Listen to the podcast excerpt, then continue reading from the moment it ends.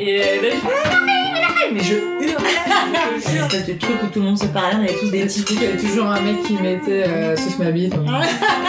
J'espère qu'il fera vraiment chier sur rien. C'est vraiment un truc. Ferme ta gueule, je pars des cheveux. Bienvenue, vous écoutez Entre nos lèvres, un podcast qui raconte les vraies histoires autour de la sexualité, mais pas que. Nous sommes Céline et Margot, et aujourd'hui nous accueillons une nouvelle invitée, Joséphine. Joséphine a 35 ans, et avec elle nous avons discuté de Leonardo DiCaprio, des cheveux longs que l'on refuse de couper, du prince charmant et des frères Hanson, des guillis intimes, de péridurale et de libido, mais surtout de la vie de maman et de toutes ses injonctions. C'est parti. Alors, est-ce que ça te plaît d'être une femme? Oui, globalement, ça me plaît plutôt. Euh, la première fois que je me suis posé la question, c'était en me disant, j'ai de la chance, je suis une femme, je vais pas faire mon service militaire. Comme à l'époque où j'étais ado, euh, il y avait encore le service militaire, je trouvais ça terrible d'être un homme parce qu'on allait passer par le service militaire, on risquait de mourir. Et moi, j'avais la chance parce que j'allais pas passer par là. Donc euh, ça, ça a été la première fois où je me suis vraiment posé la question d'être euh, une femme et d'avoir cette chance-là.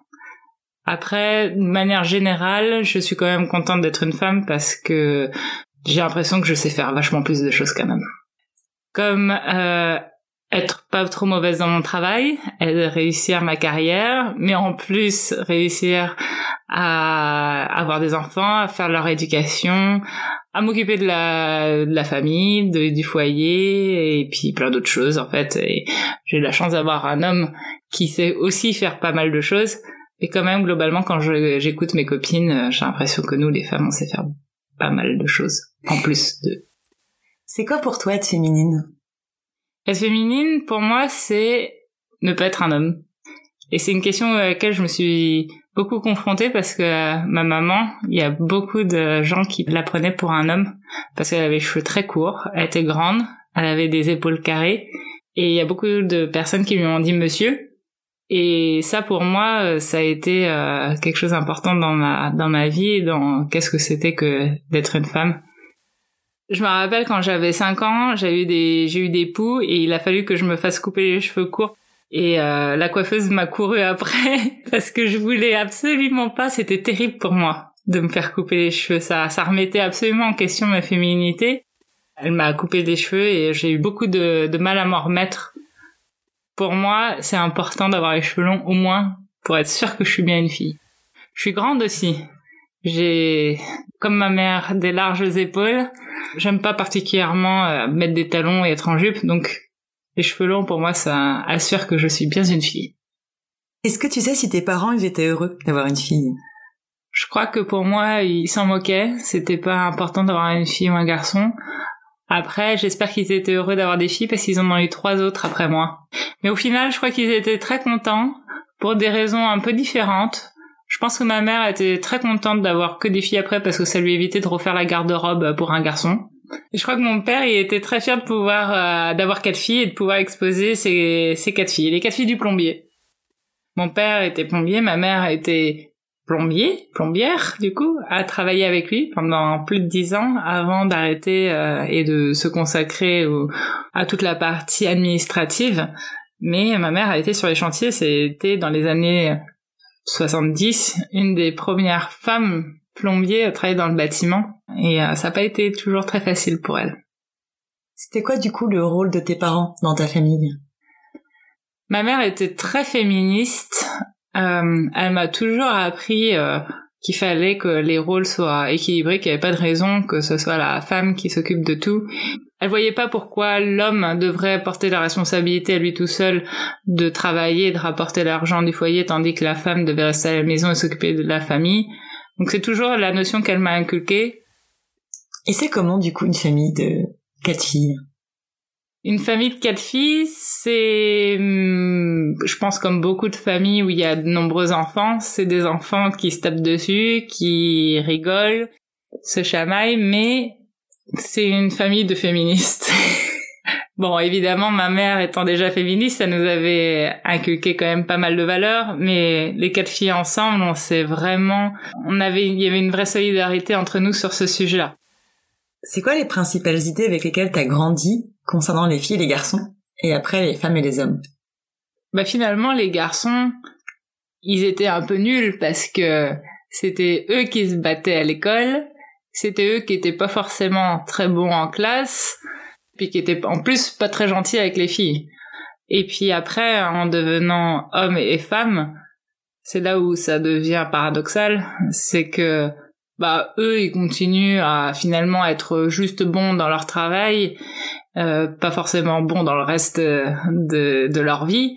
Euh, par exemple à s'occuper de la maison du foyer etc et par contre euh, les femmes elles sont obligées de s'occuper de tout de la côté, mais aussi d'être bonnes dans leur travail. Donc euh, c'est vrai que pour moi, ça a toujours été un grand mystère pourquoi les hommes ont été ont beaucoup plus facilement accès au pouvoir alors que les femmes savent faire vachement plus de choses. Maintenant, on va un peu parler de ton éveil sexuel. Est-ce que tu te rappelles de ton premier souvenir par rapport à ta sexualité? Non, j'ai pas vraiment de, de souvenir. Euh. Il y a une chose qui m'a marqué et qui, je pense, a eu un impact.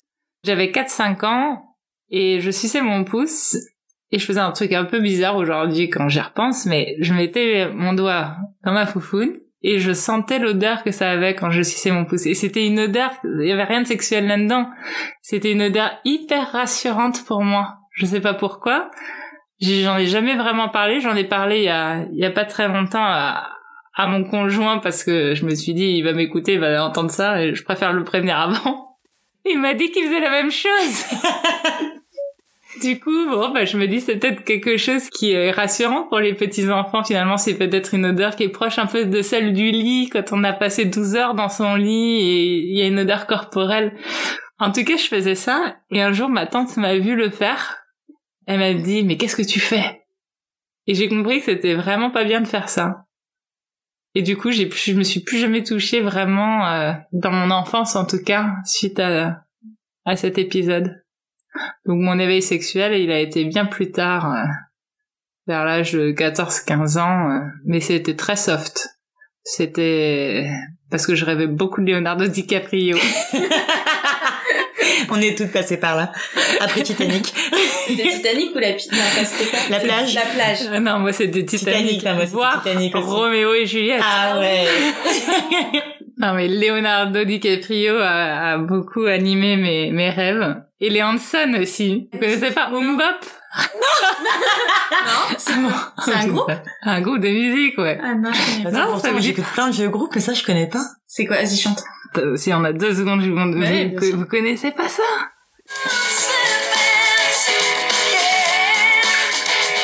C'était énorme à notre époque. Je sais pas quelle année ça, ça, 95. Maintenant, j'aime bien, moi.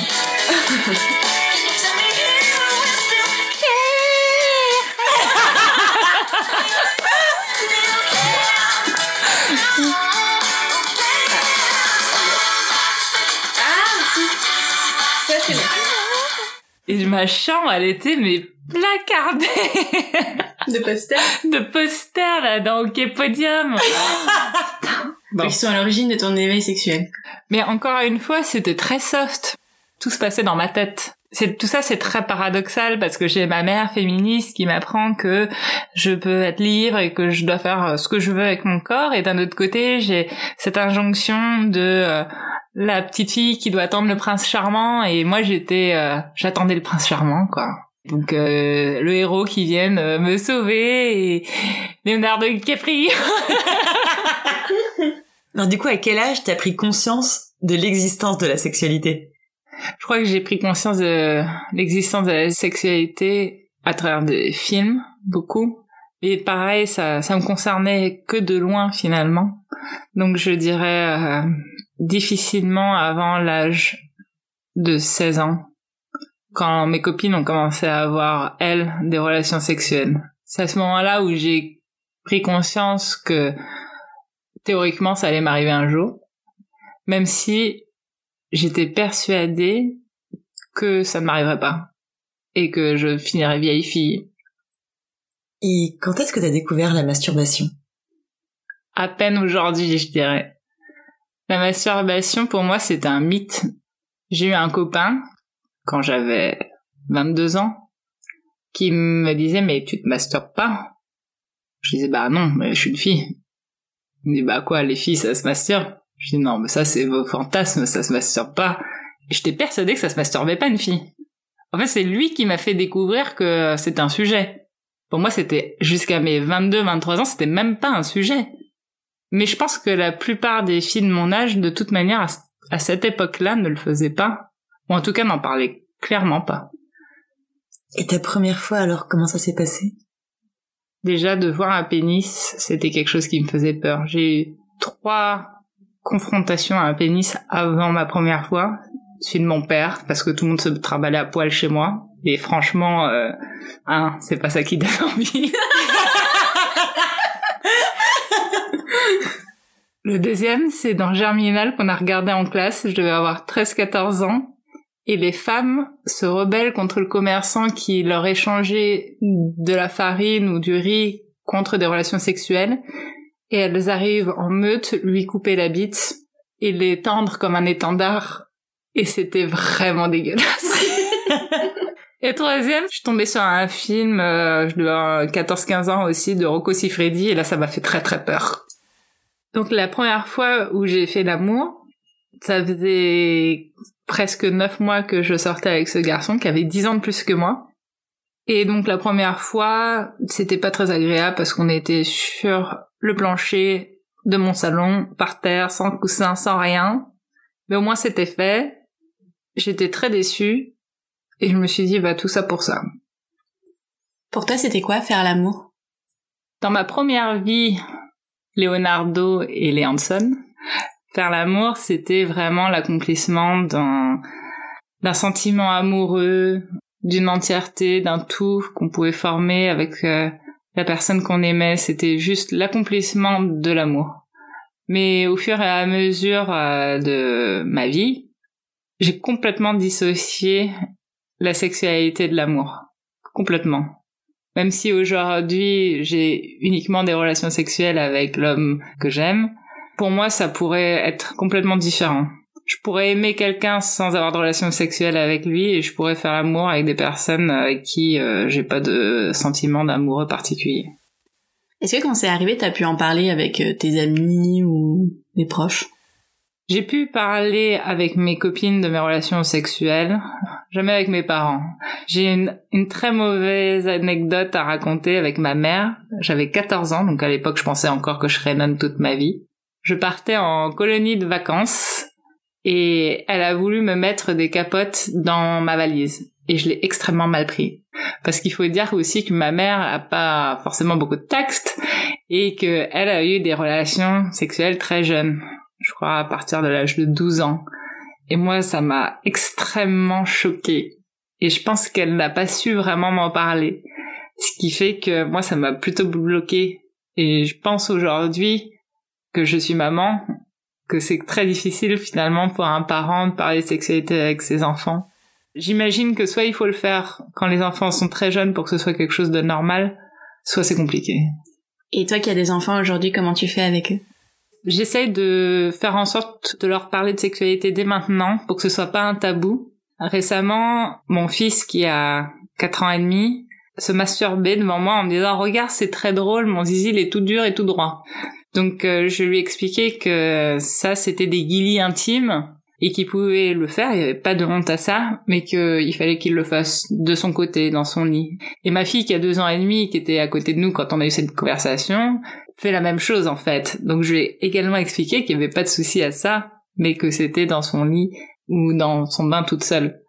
Et pour moi c'est important que ce soit pas un tabou, qu'on puisse euh, en discuter librement. Et c'est assez rigolo parce que ma fille de deux ans et demi l'autre jour m'a dit Maman, est-ce que je peux prendre mon bain toute seule? J'ai envie de faire des guillis intimes. trop mignonne. c'est trop mignon. Est-ce qu'il y a des expériences après? Dans ta vie sexuelle qui t'ont appris des choses ou qui t'ont marqué?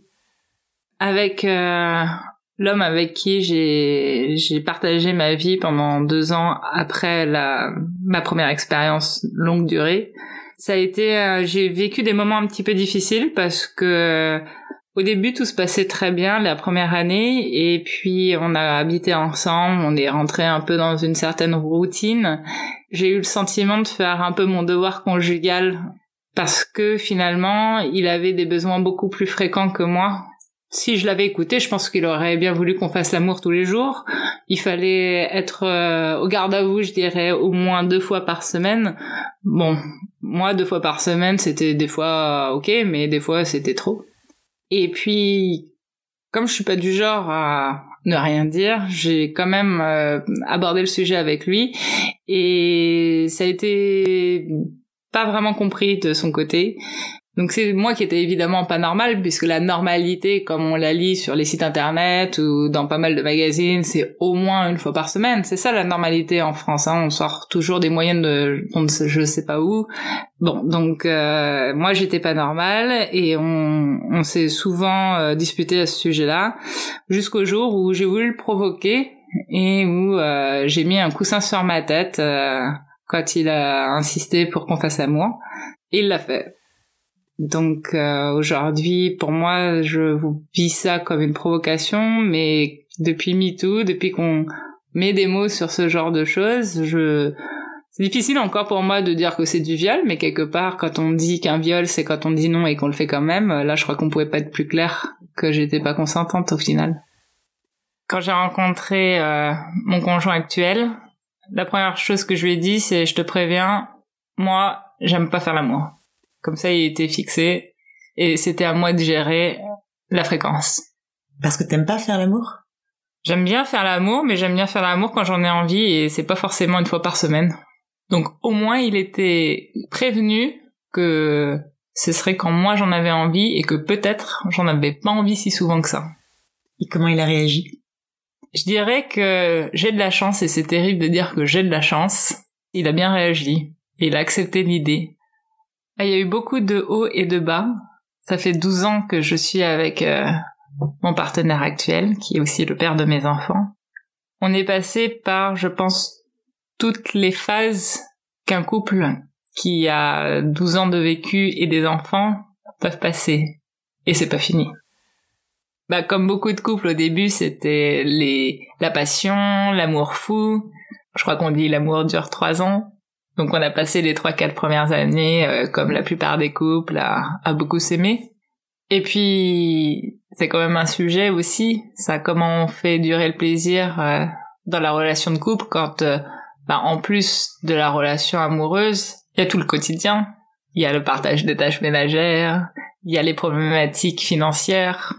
Donc il y a beaucoup de choses qui font que on n'est pas toujours euh, dans son meilleur état pour euh, avoir à côté de ça en plus une relation sexuelle euh, satisfaisante.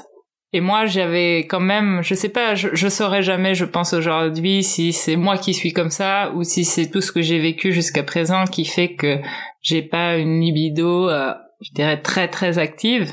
Est-ce que la pilule, tous les moyens de contraception que j'ai depuis 14 ans ont un impact? Est-ce que c'est parce que je suis intéressée aussi par beaucoup d'autres choses et que j'ai un travail assez prenant qui fait que ben j'ai envie de faire plein d'autres trucs aussi que faire l'amour dans le peu de temps que j'ai disponible? Quoi qu'il en soit, à un moment donné, je me suis bien rendu compte que ça posait un problème dans notre relation parce que j'avais moins d'envie que lui. Et donc du coup, j'ai décidé de creuser la question et d'aller voir une première sexologue. Et donc j'ai quand même tenu deux ans en allant la voir, cette sexologue, mais j'ai été un peu choquée de, des conseils qu'elle a pu me donner.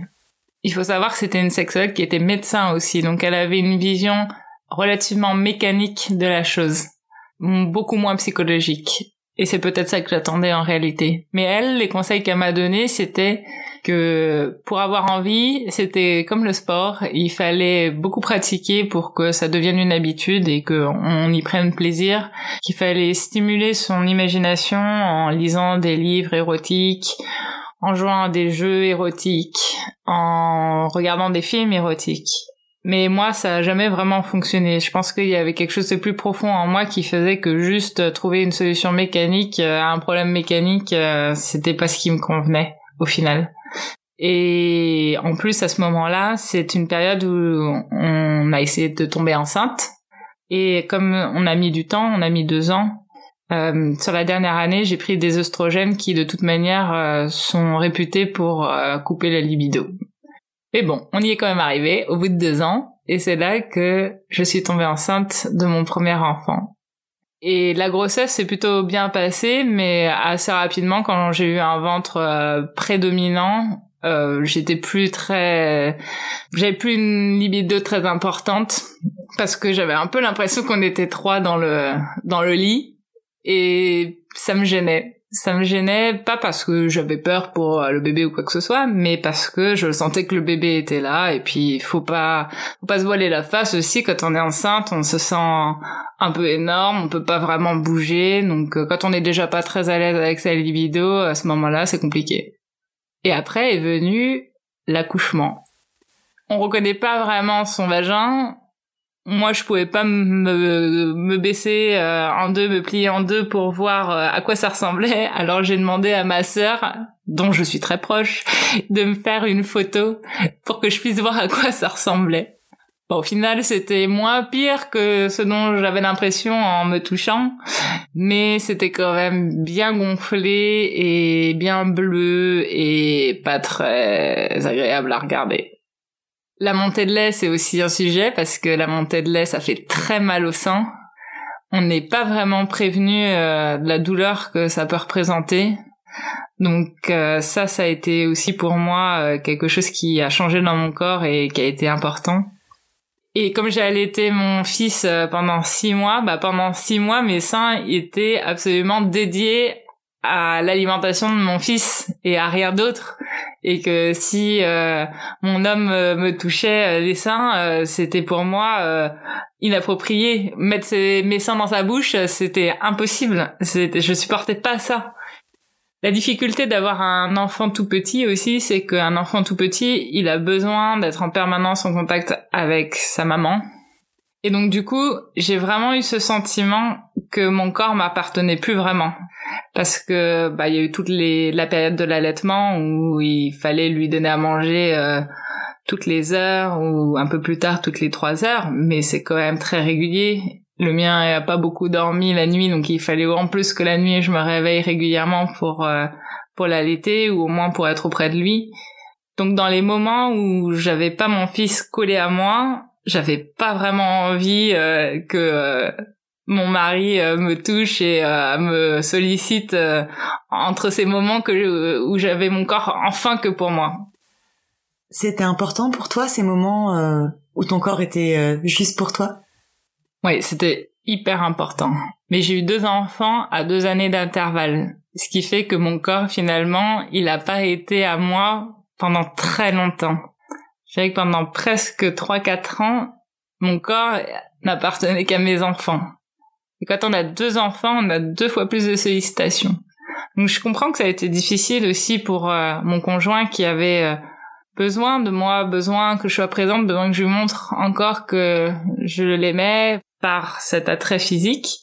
Mais euh, ça a été vraiment très compliqué pour moi de lui laisser une place à travers mes deux enfants parce que autant lui c'est un adulte il peut comprendre ce que je vis autant mes enfants eux ils ont ce besoin primaire qu'est le contact euh, avec euh, les parents.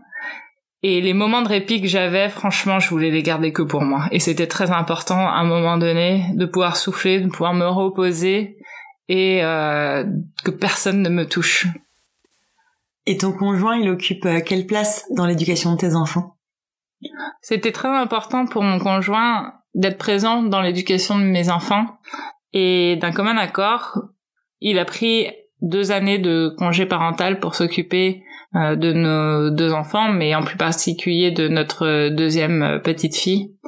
Et donc, pendant ces deux années de congé parental, il a pu voir ce que c'était que prendre le rôle de celui qui reste à la maison et qui s'occupe entièrement de ses enfants.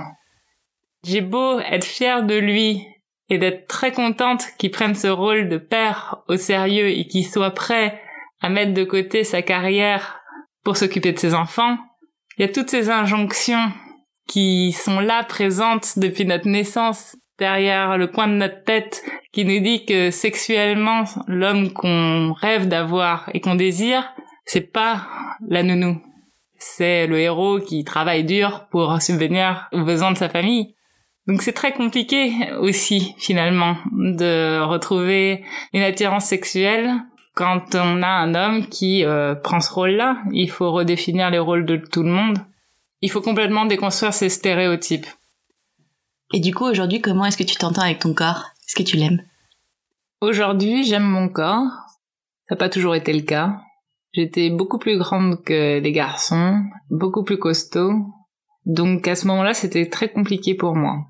Et je l'ai longtemps caché sous des vêtements XXL. Mais du jour où je l'ai accepté, tout s'est résolu en fait assez facilement. Et finalement, c'est le bénéfice de l'âge d'accepter son corps. Aujourd'hui, j'accepte mon corps, même si j'ai encore quelques traces de mes grossesses. Il faudrait que je fasse un peu d'abdos pour euh, récupérer un peu de tonicité, même si j'en ai jamais eu beaucoup. Mais globalement, j'aime mon corps. Est-ce qu'il y a une différence de perception par rapport à ton corps avant et après tes accouchements? Je pense que tout de suite après mon accouchement, oui. Parce que on sait que c'était l'endroit d'où est sorti deux bébés quand même. Et ça, je pense qu'on peut pas l'oublier du jour au lendemain. J'ai eu ma deuxième fille sans péridurale et j'ai cru que j'allais mourir ce jour-là. Pour donner une image de ce que j'ai ressenti, il faut s'imaginer un fer repasser brûlant entre les jambes. Ça dure pas très longtemps, mais c'est extrêmement violent sur le moment. Il m'a fallu plusieurs minutes pour m'en remettre après coup, et je dirais que le traumatisme de l'accouchement chez moi a duré au moins trois mois. Pendant trois mois, j'étais capable de me remémorer ce moment-là. Pour moi, c'est un mythe, quand on vient d'accoucher, de pouvoir, comme ça, en cinq minutes, faire comme si de rien s'était passé et s'occuper de son bébé, euh, faire des grands sourires à tout le monde et euh, pouvoir éventuellement se lever et aller faire coucou à la foule comme certaines princesses le font. Moi, quand on m'a amené mon bébé sur moi, j'ai mis plusieurs minutes à me remettre de ce qui venait de m'arriver. Et la première chose que j'ai dite, au bout de trois minutes, c'était il faut vraiment être trop con pour pas vouloir la péridurale. Après, je veux pas que mon cas soit un cas général. Ça a été mon expérience, mais ça a été franchement pour moi une expérience traumatisante. Et aujourd'hui, je ne garde plus euh, de traumatisme par rapport à ces accouchements. Quand je pense à mon sexe, je pense plus accouchement, je pense plus euh, bébé qui sort euh, de mon sexe. Mais il m'a fallu quand même euh, plusieurs mois, euh, voire peut-être un an ou deux pour m'enlever cette vision-là de mon sexe. Et est-ce que tu es à l'aise avec ton corps aujourd'hui? Est-ce que tu te montres nu facilement, par exemple? Alors je suis plutôt à l'aise avec mon corps aujourd'hui. Je pense pour plusieurs raisons. Je pense que quand on est passé par une ou deux grossesses, on a tellement montré son corps à tout le monde sous toutes les coutures que on n'est plus très pudique. Quand on est dans une salle d'accouchement, les jambes écartées et qu'il y a trois ou quatre personnes qui passent voir si tout va bien, on n'a plus du tout le même rapport à, son corps et à, au regard de l'autre sur son corps. Et puis, de toute manière, on a beaucoup moins de temps à consacrer à son corps. Les épilations, les maquillages, euh, tout ça, ça, on le fait quand on a du temps. Et quand on arrive à le faire euh, trois, quatre fois par semaine, euh, de prendre soin de son corps, on est déjà bien content. Donc, je suis beaucoup plus, j'ai beaucoup plus de distance avec mon corps qu'avant. Je passe beaucoup moins de temps à le regarder. Donc ça m'enlève aussi quelques soucis. Par contre, je dois avouer, mais ça remonte peut-être avant mes grossesses, que je me montre moins facilement nue, non pas parce que j'ai honte de mon corps, mais parce que j'ai pas envie de trop de susciter le désir. Comme on fait pas l'amour si souvent que ça, me montrer nue, ça peut donner quelques signaux. Du coup, c'est un truc que t'évites de te montrer nue euh, face à lui? Oui, j'évite je veux pas prendre euh, je veux pas prendre le risque au final euh, que ça puisse mener à quelque chose qui au final amène à une discussion ou je veux pas je veux, pas lui donner euh, l'impression qu'il pourrait se passer quelque chose quand j'en ai pas envie. Et quand tu fais l'amour, est-ce que tu as conscience de ton corps? Ça dépend vraiment des fois. Il y a des fois franchement, je pense à la liste de courses, à tout ce que j'ai à faire et le plus terrible c'est que je lui en parle. Est-ce que t'as bien pensé à remettre le cahier dans le sac d'école? Bon, donc euh, quand c'est comme ça, euh, j'ai pas trop conscience de mon corps, mais j'essaye d'avoir de plus en plus conscience de mon corps. Ça fait partie du travail que je, que je fais, je suis revenue voir une, une autre sexologue après la naissance de mes deux enfants. Parce que malgré le fait que je considère que une femme a le droit de pas avoir euh, plus de libido que ça ou pas la même libido que son compagnon ou de ne faire l'amour que quand elle en a envie, j'ai aussi conscience que dans un couple, avoir de la libido et avoir des relations sexuelles, ça aide.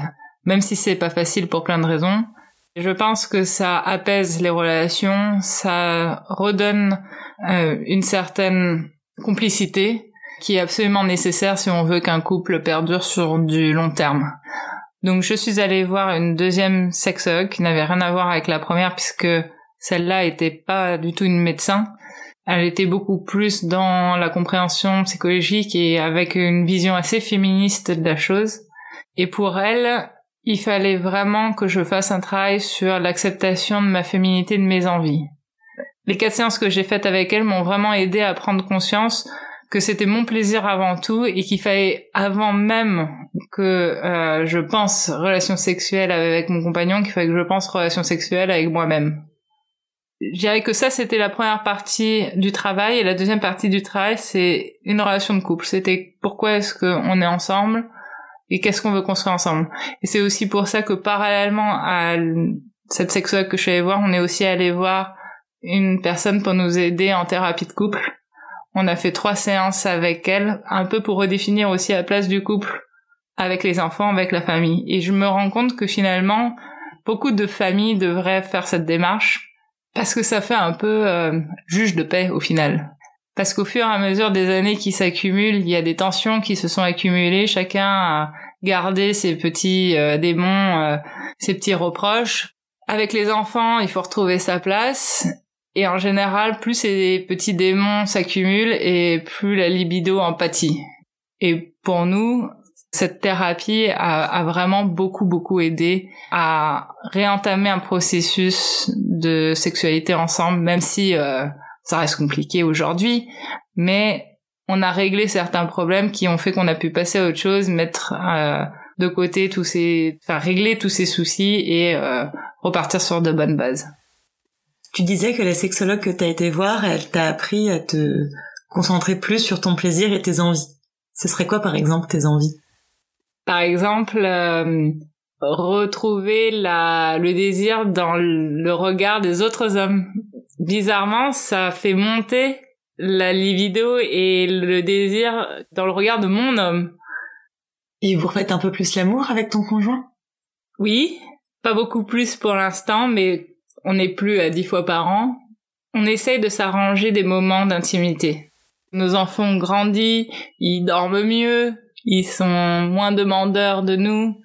Après, on a aussi organiser notre vie autour de nous pour que il y ait des personnes de confiance qui puissent se charger de nos enfants de temps en temps, ce qui n'était pas du tout le cas dans les premières années. Donc on est en train de se reconstruire et même si dans ces moments d'intimité on fait pas forcément l'amour, on retrouve cette complicité qu'on peut avoir que quand on est que tous les deux. Parce que je pense que c'est un gros problème de beaucoup de couples qui ont des enfants, des jeunes enfants notamment, c'est que au final, leur vie est partagée entre le travail et la famille et que les moments où ils peuvent ne serait-ce que se parler sans être interrompus toutes les cinq minutes, bah c'est compliqué. Ou alors c'est le soir tard quand tout le monde est fatigué et qu'on a de toute manière pas très envie de se parler. Mais voilà, nous c'est ce qu'on essaie de mettre en place, c'est pas facile, mais on essaie de mettre en place ces moments où on peut se retrouver comme on était avant d'avoir des enfants pour que l'étape suivante ce soit euh, d'avoir envie euh, de moments intimes tous les deux euh, et de retrouver cette complicité dans l'acte sexuel aussi. On va reparler un peu de masturbation. C'est un truc que tu fais toujours pas ou tu t'y es mise un petit peu? Bah, Comme je suis une bonne élève et que les sexologues m'ont toutes les deux dit que il faudrait que je m'occupe un peu de moi-même, je j'essaye. Je dois avouer que c'est pas très concluant. Je vois pas trop à quoi ça sert j'ai du mal à, avoir des fantasmes qui pourraient mener à quoi que ce soit euh, lors de la masturbation. Avec certains films érotiques, euh, ça peut aider. Donc j'essaye, je... C'est comme les huîtres, il faut goûter tous les ans pour euh, qu'un jour ça plaise. T'as des orgasmes du coup? Oui, j'ai des orgasmes. En fait, je sais très bien comment avoir un orgasme. Ça veut pas forcément dire que tous les orgasmes se valent et que tous les orgasmes sont bons. Les vrais orgasmes qui durent, qui font du bien, ceux-là j'en ai, mais euh, il faut vraiment que toutes les conditions soient réunies. Il faut qu'on se soit pas engueulé dans la journée, il faut que les enfants aient été sympas, il faut pas qu'on soit trop fatigué, et il faut que on prenne soin de l'autre longtemps avant d'amener à l'orgasme pour que celui-ci soit vraiment bon. T'as déjà simulé ou pas? Oh oui. J'ai simulé plein de fois pour que ça se termine. Et qu'est-ce que t'attends de ton partenaire aujourd'hui? J'attends de mon partenaire quelque chose, je pense, d'assez difficile. C'est que, à la fois, il soit suffisamment à l'écoute pour pas venir m'embêter quand j'en ai pas envie. Et qu'en même temps, il sache où est cette fine limite pour pouvoir quand même me séduire et me faire pencher de l'autre côté pour que peut-être j'ai envie. Quand est-ce que tu te sens attiré par lui? Quand on a pu passer un moment d'intimité tous les deux, que tous les deux, et qu'on a pu recréer finalement ce pourquoi on est ensemble, et qu'on est juste heureux d'être l'un avec l'autre. Est-ce que t'as envie parfois d'autres personnes? Oui.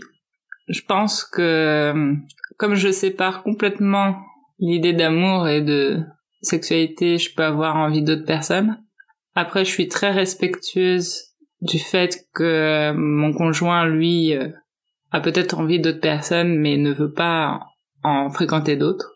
Mon côté, il sait que je serais plus ouverte que ça, mais comme lui ne l'est pas, eh ben ça ne se passe pas. Mais je ne sais pas si une relation à deux peut durer vraiment 50, 60 ans uniquement qu'à deux. Je pense que si j'avais des relations extra-conjugales, ça pourrait réveiller mes fantasmes et avoir un impact positif sur mon couple. Tu as peut-être déjà répondu, mais pour toi, c'est quoi l'amour? Franchement, j'en sais rien. Parce qu'en 12 ans, mon amour a beaucoup changé pour mon compagnon. Il est passé de l'amour-passion à l'amour quotidien, à l'amour familial. Et aujourd'hui, c'est la reconquête.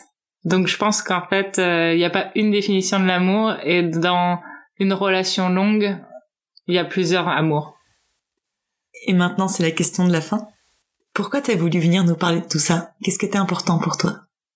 J'ai voulu venir parler de tout ça parce que je pense que pour une femme qui a eu des enfants, il y a encore plus d'injonctions que pour une femme tout court. Et que la relation sexuelle avec son mari ou son conjoint, c'est encore très normé aujourd'hui. Et qu'il faut être là quand son mari le souhaite, qu'il faut se remettre rapidement d'une grossesse. Et je pense que beaucoup de femmes se posent la question de la normalité. Qu'est-ce qui est normal? Est-ce qu'il faut rapidement refaire l'amour après avoir accouché? Combien de fois par euh, semaine il faut faire l'amour? Est-ce que on laisse tomber son mari pour s'occuper de ses enfants? Et je voulais juste euh, parler de mon cas qui est en fait, je pense, un cas extrêmement classique en réalité. Euh, vécu par de nombreuses femmes et dire bah c'est ok je pense en fait de pas faire euh, plus que dix fois l'amour en, en un an et demi si on n'est pas prêt si c'est pas le moment. Et ça veut pas dire que ce sera plus jamais comme ça. On peut se reconquérir et c'est une nouvelle vie qui commence.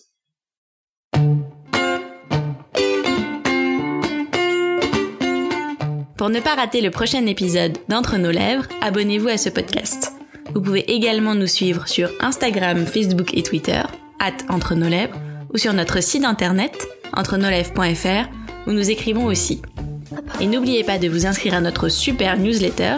Tous les 15 jours, à l'annonce du nouvel épisode, on partage avec vous 5 chouettes recommandations. Des livres, des films, des articles, tout ce qui nous a plu ou touché ces derniers temps. Promis, c'est cool. Ah oui, et puis la musique du générique a été composée par Martin de. Allez, à dans 15 jours.